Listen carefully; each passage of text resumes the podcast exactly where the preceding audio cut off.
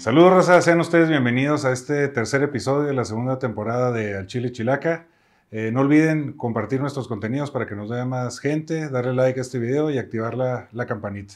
En esta ocasión nos acompaña Víctor Quintana Silveira, quien es licenciado en Ciencias de la Comunicación, egresado del Instituto Tecnológico de Estudios Superiores de Occidente, ITESO, en Guadalajara, Jalisco.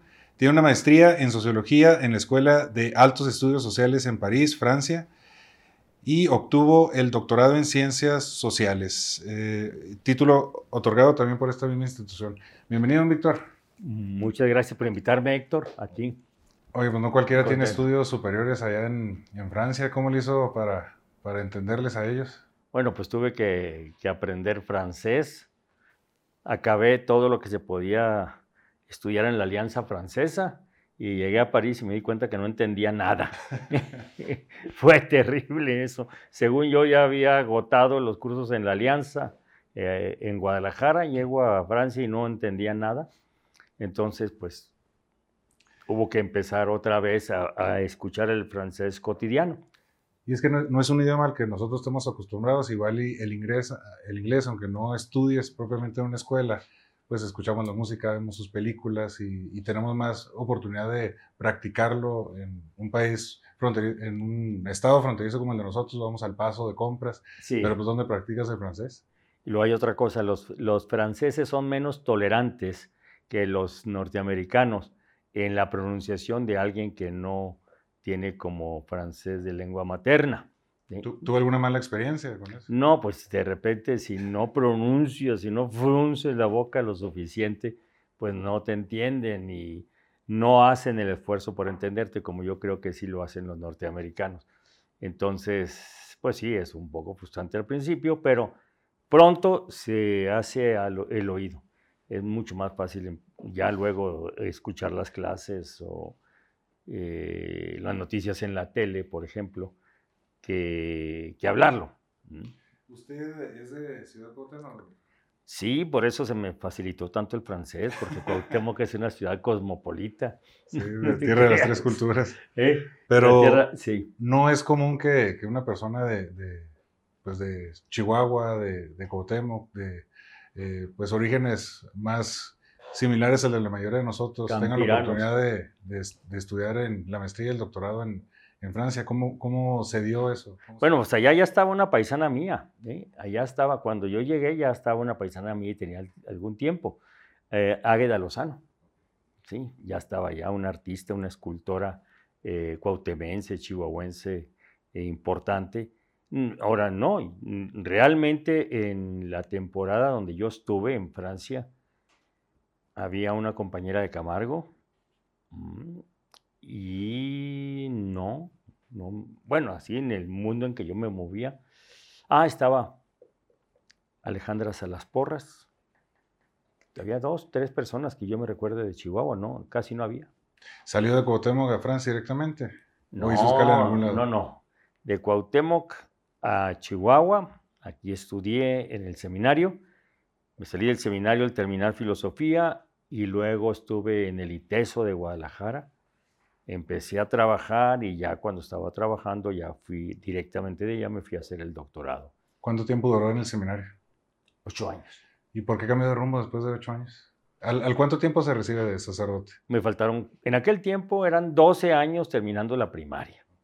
12 años, o sea, era un infanticidio casi. casi. Eh, no, pero no, no me arrepiento. Eh, fueron 12, 8 años, todavía me faltaban 4, me faltaban todos los estudios de teología fue una experiencia muy interesante. A mí me ayudó a formarme mucho. También algunas cuantas de formaciones, pero más formaciones, pero creo que sí, sí ayudó. ¿En, qué siente que, ese tiempo de ocho años en, el seminario le sirvió para lo que vino después en su vida? Mira, me ayudó, me dio mucha disciplina mental, me dio, me dio mucho conocimiento de las humanidades y me dio ciertas habilidades para estudiar, para expresarme, para redactar eh, y al mismo tiempo me dicen que yo soy muy preguntón. Y no, pues que yo iba a ser confesor. ¿eh? Entonces me, me, hizo, me dio ciertas habilidades para la vida, como saber escuchar a la gente. como saber expresarme. Hablando de la gente, usted siempre se ha visto, o lo hemos visto en, medios y cerca de, ah, activistas y del campo. ¿Cómo, ¿Cómo es que usted entra a este mundo de, pues de la parte izquierda ¿no? de, la, política, donde estás con la gente que necesita, que quizá no tiene los recursos, no tiene la educación? Eh, ¿Por qué se fue por ese lado?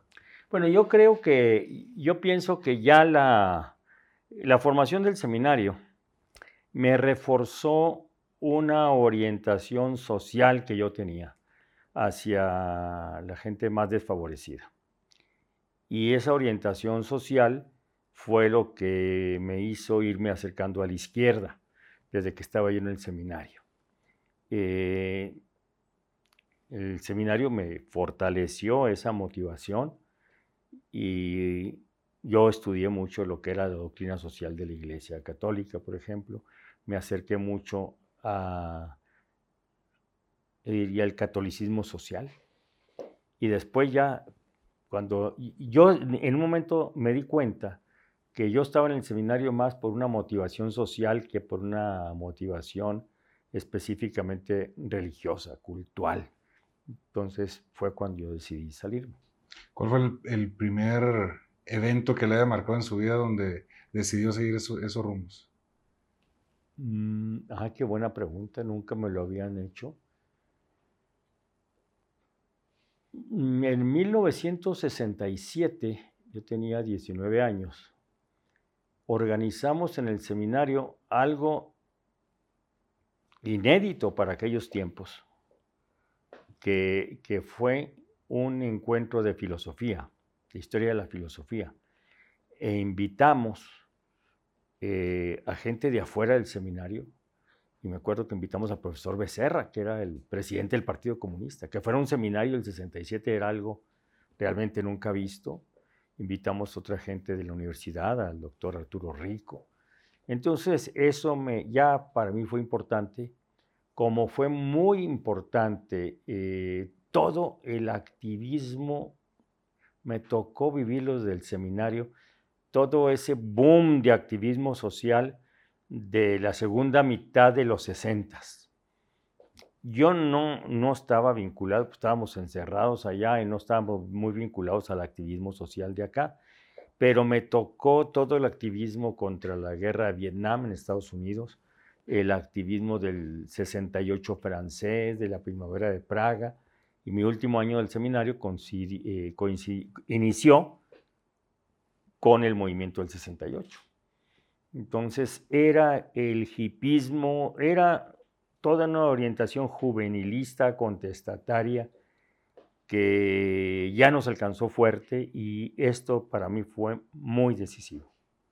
La generación a la que usted pertenece, Víctor, probablemente eh, hubo muchos personajes que, estuvieron muy de lleno en, estos eventos eh, sociales. Mencioné el 68, aquí la Liga Comunista en, Chihuahua, lo que ocurrió en Madera con aquellos jóvenes que estuvieron... El 65. Este, el 65.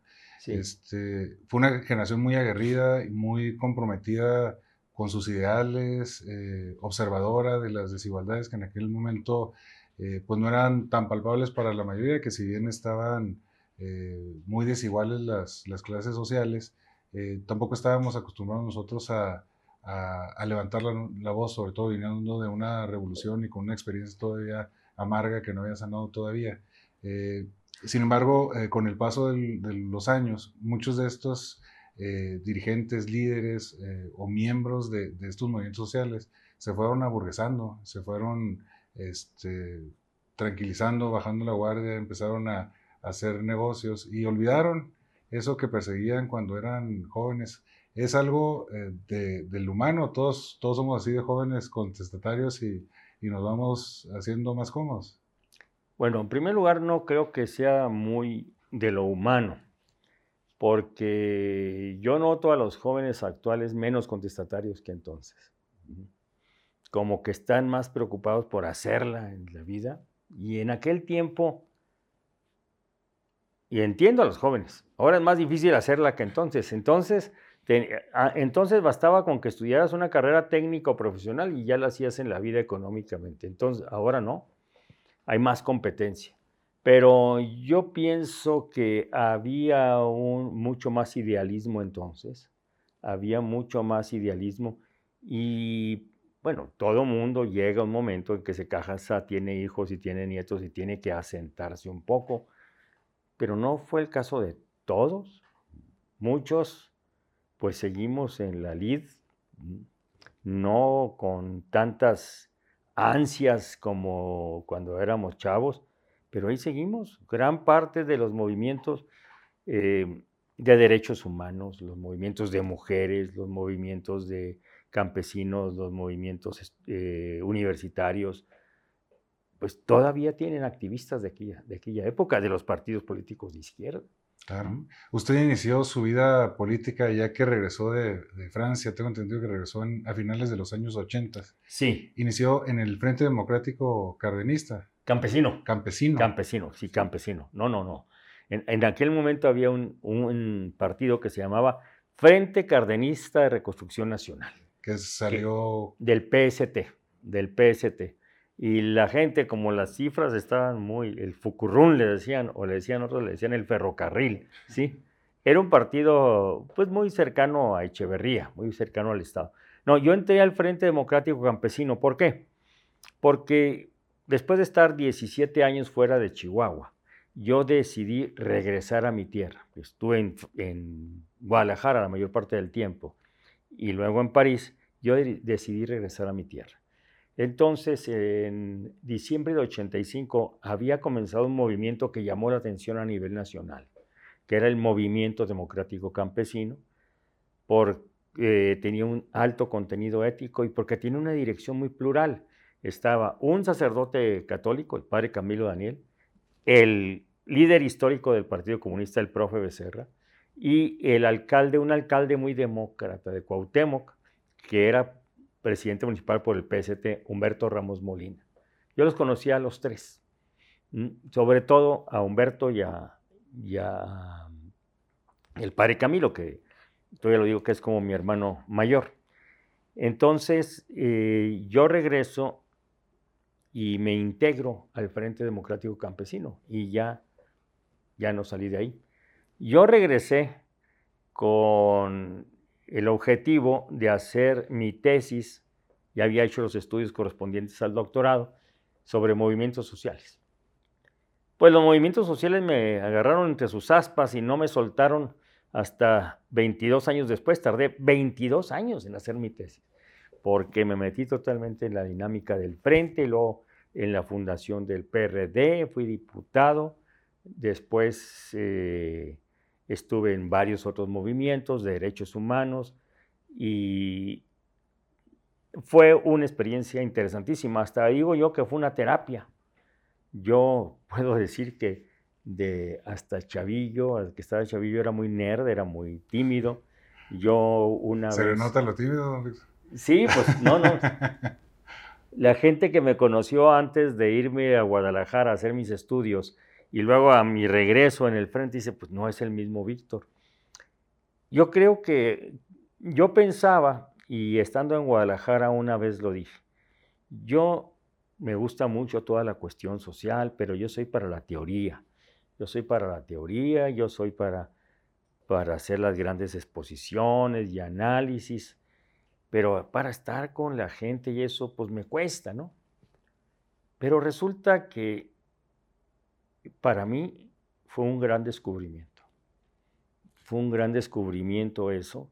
Eh, la gente fue mi mejor terapeuta. La gente me ayudó a ver lo que es la realidad. La realidad real, no la realidad de los libros nada más.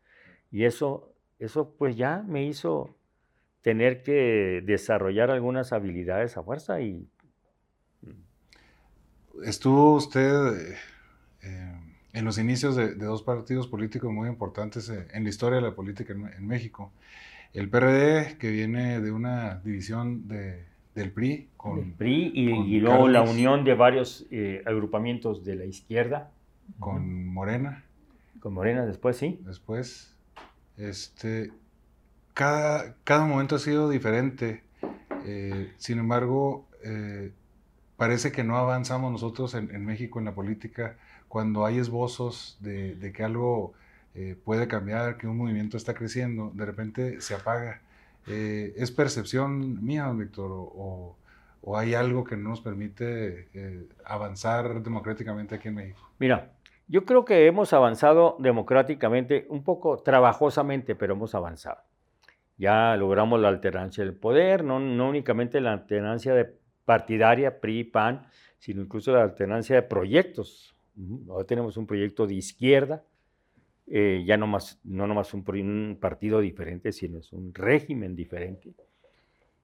Y yo creo que los partidos, casi todos los partidos conocen un primer momento en que son movimientos el PRI, a final de cuentas, viene siendo un resultado, podríamos decir, del movimiento revolucionario. El PAN es un resultado del movimiento en contra del movimiento revolucionario que se, que se hace Estado.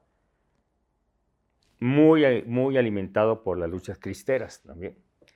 Eh, el PRD es el resultado del movimiento democrático de 1988 y Morena es el resultado de ese gran movimiento que se inicia desde 2005 con el desafuero en torno a López Obrador y que ya eh, consideraba que el PRD le, quedaba chico. Lo que pasa es que todos los movimientos, y eso fue lo que yo estudié en Francia, ¿sí? todos los movimientos tienen un ciclo. Los movimientos sociales está muy difícil pedir que se mantengan en su etapa eufórica, carismática todo el tiempo son como las plantas, nacen, crecen, se reproducen, se convierten en partidos o en ONGs y mueren los movimientos. Entonces, eh, la apuesta, por ejemplo, que tiene ahorita Porfirio, Muñoz Ledo, es continuar con esta dinámica de partido-movimiento. Pero para esto, eh, ¿esto qué implica? Implica que el partido no nada más esté pensando en el poder, sino esté pensando en cambiar la sociedad. Porque hay momentos en que se, piensa solamente en el poder, dicen el poder para cambiar la sociedad, pues sí, pero de repente toda la dinámica está, ¿quién van quiénes van a ser los siguientes candidatos para todo, quiénes son los candidatos para el partido, y ahí se va gran parte de la energía. Y en lo que es, eso es partidista, y lo que es propiamente movimentista, cómo estar en contacto con la gente, cómo encabezar, cómo apoyar a la gente en sus demandas, se va olvidando. Entonces, y es una dialéctica difícil de manejar para cualquier partido político. Sobre todo cuando es el partido con, el presidente de la, República. Sí, más. Eh, hay muchos intereses, como Porfirio Muñoz Ledo, ¿se registraron cuántos para la presidencia? No me acuerdo cuántos, ni me aprendí el número, pero Muchísimos. muchos, muchos. El, el, que yo me recuerdo, el que tenemos presente, pues es Porfirio Muñoz Ledo, porque tiene una larga carrera política Usted lo conoce, usted también conoce al presidente de, la República. Eh, ¿Cuál, según su, su, opinión, siendo fundador de Morena en el estado de Chihuahua, es el, el, rumbo que le tocaría seguir al, al, PRD en los próximos años? A Morena. perdón, a Morena en los próximos años. Bueno, yo creo que a Morena el rumbo que le toca seguir es lo que te decía ahorita. Combinar la lógica de un partido en el poder con la del movimiento. Y un movimiento no nada más para apoyar al presidente, sino un movimiento que esté cercana de las causas de las personas, de la gente. Entonces, y yo creo que si Morena logra eh, esa cuadratura del círculo, tenemos un Morena para rato un Morena que diga, sí, estamos defendiendo al presidente de los múltiples embates, pero al mismo tiempo estamos localizando eh, las áreas en que la gente está insatisfecha, en que la gente todavía eh, no ha visto eh, cubiertas sus expectativas. Entonces, pues vamos a plantear esto. Usted ya levantó la mano, quiere ser gobernador del, estado. Sí. ¿Cómo ha sido recibido por parte de los miembros de Morena? Bien, bien. ahorita yo te puedo decir que nadie, en todas las reuniones que, he ido, todo el mundo, sí hay un reclamo porque me fui al gobierno de Javier Corral de algunos de ellos, y lo entiendo, eh, que algo que yo le respondo, pero mm, que la gente me diga, no, no, no, con nosotros no cuentes, ninguno, eh, ninguna falta de respeto, y en cambio mucha gente me ha dicho que me apoya. Usted es conocido no nada más en Morena por su mismo trabajo social. Llega en un momento muy complicado eh, de Chihuahua, donde hay un confrontamiento entre el gobernador y el, presidente de, la República. Yo lo he visto usted en, un discurso bastante mediador, algo que no he visto en, otras figuras políticas de representantes del gobierno federal aquí en, Chihuahua. Eh, ¿Por qué cree que no se ha podido llegar a algún acuerdo que beneficie a, la sociedad en general? Porque de repente no queda claro qué es lo que beneficia a la sociedad en general. Ahí están los problemas. De repente, eh, cada quien tiene otros datos, entonces, como cada quien tiene otros datos, cada quien tiene una postura diferente o antagónica. El asunto es, hay dos realidades que tenemos que conjugar. Las presiones fortísimas de los Estados Unidos para que paguemos la deuda del agua. Y esas presiones, y lo dijeron el canciller, lo dijo el presidente de la República hoy, esas presiones, si no se resuelven, van a ser una bandera electoral para Trump, porque le quedaría todavía una semana después del vencimiento del plazo para hacer campaña en contra de México. Eso es indudable que existe. Y por otra parte, la angustia de productores de Chihuahua de ver que la presa Boquilla está menos del 30% de su capacidad y que no tienen agua para el próximo año. Entonces, eh, estas dos cuestiones hay que ver cómo se conjugan. Que hay algunos productores interesados en que siga la grilla porque acapara muchas concesiones, sí es cierto sí es cierto. Pero hay gente que, que sus cuatro o cinco hectáreas de riego es lo único que tiene y que está viendo que ya no va a haber agua para eso. Entonces, por eso a mí me parece que es muy importante sentarse, abrir una instancia, negociar y entender los puntos de vista del otro. Mm. Hablando de encontrar ese, ese equilibrio, ustedes, don Víctor, en lo personal, ¿Cómo encuentra el, equilibrio entre su vida personal, su vida profesional y esta parte de activista social que ha estado tan presente en su vida? Porque al final de cuentas eh, es tener problemas por todos lados.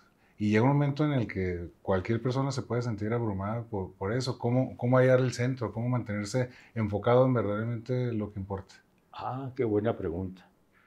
Mira, yo siempre he procurado mantener un aspecto de mi vida, mantenerlo eh, un poquito fuera de lo que es el, el torbellino del activismo social. Porque lo necesitas, porque necesitas cargarte de baterías, cargar las baterías, eh, reflexionar un poco. Entonces siempre lo he necesitado. Eh, de repente puede ser que no sea tan activo como otros compañeros, como, los otros compañeros, pero creo que esto me ayuda mucho. Ahora, algo que es importantísimo, que en tu familia, la gente que está cercana a ti, entienda lo que tú haces. Entienda lo que tú haces, lo comparta al menos mentalmente, afectivamente, no que esté en lo mismo, no necesariamente, pues, porque si no vas a encontrar una contradicción creciente y una demanda creciente. Esto es muy importante.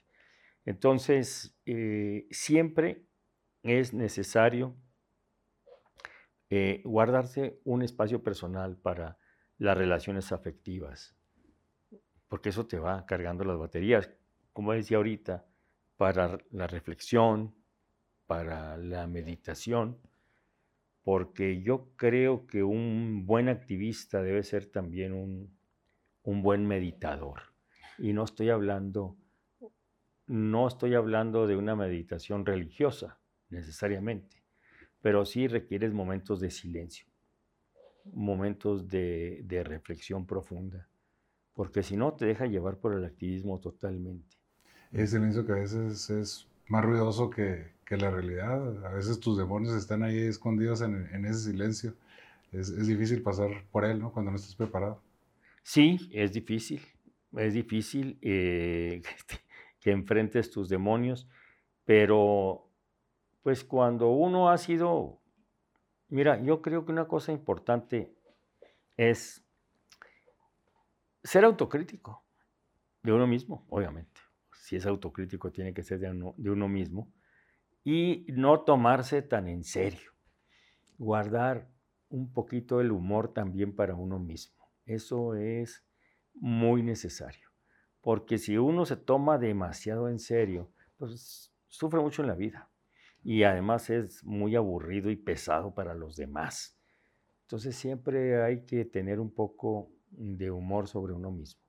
Platicamos, eh, pues en el episodio pasado estuvo aquí el diputado federal por el Distrito 6 de Chihuahua, Miguel Rix. Sí. Eh, que por cierto le dejó tres preguntas que ahorita va a contestar. Ah, muy bien. Este, pero platicamos precisamente eh, esta parte de cómo en las redes sociales de repente lo atacan o en persona que lo ven por ser figura pública y él tiene a veces que aguantarse de todo eso, ¿no? Y quizá pues, usted viene de una generación en donde de manera tardía tuvieron interacción con, con estas redes sociales, a diferencia de las generaciones más, más jóvenes que están más acostumbradas, que quizás sienten más ese problema directamente de, de bullying, que a lo mejor a nosotros nos tocó un bullying completamente diferente al que les tocan estas nuevas generaciones, ¿no? Pero de todas maneras no sale bien librado usted, Víctor, siendo figura pública y buscando contender para eh, una candidatura como la que usted busca, las críticas en redes deben estar al por mayor. Sí, indudablemente, pero pues tiene uno que hacer piel gruesa. No soy monedita de oro, dice, dice una canción muy antigua, anterior a las redes sociales. No soy monedita de oro para caerles bien a todos. Y pues uno no soy monita de oro para que me pongan puros likes, ¿sí? No puedo yo depender de los likes. Yo incluso hice un cuentito ahí de una persona que, que empieza a, a sentirse muy bien porque tiene muchos likes a sus publicaciones. Y poco a poco se va haciendo laicadicto, laicadicto. Y llega un momento en que ya no puede vivir si no tiene su dosis diaria de likes. Entonces empieza a demandar en un momento dado un likecito por el amor de Dios. Un likecito por el amor de Dios. Y eso te habla de que, y eso es muy importante, no hay una verdadera construcción del ser humano. Una verdadera construcción del ser humano te debe ser independiente de los likes. Y debe hacerte ver cuál es tu centro, tu centro, tus convicciones. ¿Vas a depender de los likes o no vas a depender de los likes? Eh, yo pienso que no se puede depender de eso. Por eso yo le pido a alguien de toda mi confianza que maneje mi Facebook, porque por varias razones me dice eh, cómo van las cosas, la gente que está demandando una respuesta personal. ¿Usted los atiende? Yo los atiendo, pero no, no puedo estar yo todo el día viendo eso, porque además se ahoga uno en la superficialidad. Si estás todo el día en el chat, todo el día en los likes y esas cosas, pues de repente hay cosas mucho más profundas que no puedes considerar, que no puedes ver. Y hay que estudiar también. Bueno, don Víctor, eh, vamos a pasar a esta parte de la entrevista donde va a contestar las tres preguntas de, nuestro invitado anterior. Volteando a esa cámara, don Víctor. A ver. Las preguntas son las siguientes. La primera pregunta sería, ¿qué es lo que más disfrutas de Chihuahua? El paisaje, el clima, la gente. Yo diría, la gente, el clima, el paisaje, en ese orden. La gente, el paisaje, el clima, en ese orden. Sí. La segunda pregunta sería, ¿cómo te imaginas tú a un Chihuahua próspero? Un Chihuahua en donde la gente tenga la posibilidad de desarrollar sus capacidades. Un Chihuahua donde la gente resuelva pacíficamente los conflictos. Un Chihuahua donde eh, la gente más vulnerable, niñas, niños, adolescentes, eh, mujeres en riesgo, jóvenes en riesgo y adultos mayores, tengan, puedan disfrutar de los cuidados que necesitan para no caer víctimas de la violencia, de las adicciones o de la necesidad. Y la tercera pregunta es, o será, ¿qué desde tu perfil, desde tu ángulo, en qué crees tú que aportarías más en la vida pública del municipio de Chihuahua? sea desde el ámbito empresarial, deportivo, artístico, cultural. ¿Cómo crees tú que aportarías mucho más al desarrollo de la, de la sociedad chihuahuense? Bueno, pues yo estoy buscando la candidatura a gobierno del Estado porque yo sé que aportaría más así, pero pues si no llego, como lo he estado haciendo desde 1988, colaborando en tres áreas importantes el activismo social en los movimientos que van surgiendo, los movimientos sociales, eh, en mi cátedra y en investigación en la universidad y en mis colaboraciones en la eh, ya sea en la prensa escrita o ahora en las redes sociales. O sea, siempre habrá oportunidad de colaborar con el desarrollo, suena de repente muy economicista, con eh, el crecimiento de la sociedad como personas y como comunidades. Muy interesantes las preguntas, muy interesantes las respuestas también. Las preguntas las hizo el diputado Miguel Rix. Sí. Y ahora le va a tocar a usted hacer tres preguntas para el invitado que viene. No sabe si es hombre, si es mujer, a qué se dedica, no sabe nada de él. Igual, igual volteando esa cámara. Eh, la primera pregunta. Eh, ¿cómo consideras tú que puedes aportar más también, no solo a Chihuahua, sino a los males del planeta, que tiene el planeta? La segunda pregunta. ¿Cuáles son los valores que te guían en tu activismo? si eres activista y si no eres activista en tu profesión. Y tercera pregunta, ¿cómo puedes tú ayudar a que Chihuahua sea el estado que más se distinga por construir personas y sociedades pacíficas y felices. Muy profundas sus preguntas, don Víctor. Vamos a ver qué nos encontramos con las respuestas. A ver. Eh, don Víctor, ya, ya para finalizar, eh, este programa, como le comentaba antes de entrar aquí a, a, la entrevista, pues está hecho para la gente chingona del norte de México. Usted es una persona chingona de aquí, de, del estado y de México también. Eh, ¿Qué le puede usted, a manera de recomendación o a manera de consejo o a manera de opinión, eh, decir a todas las personas que nos están viendo, tendientes a, precisamente resaltar ese orgullo de, nuestra gente, de, nuestro país, de nuestra zona geográfica?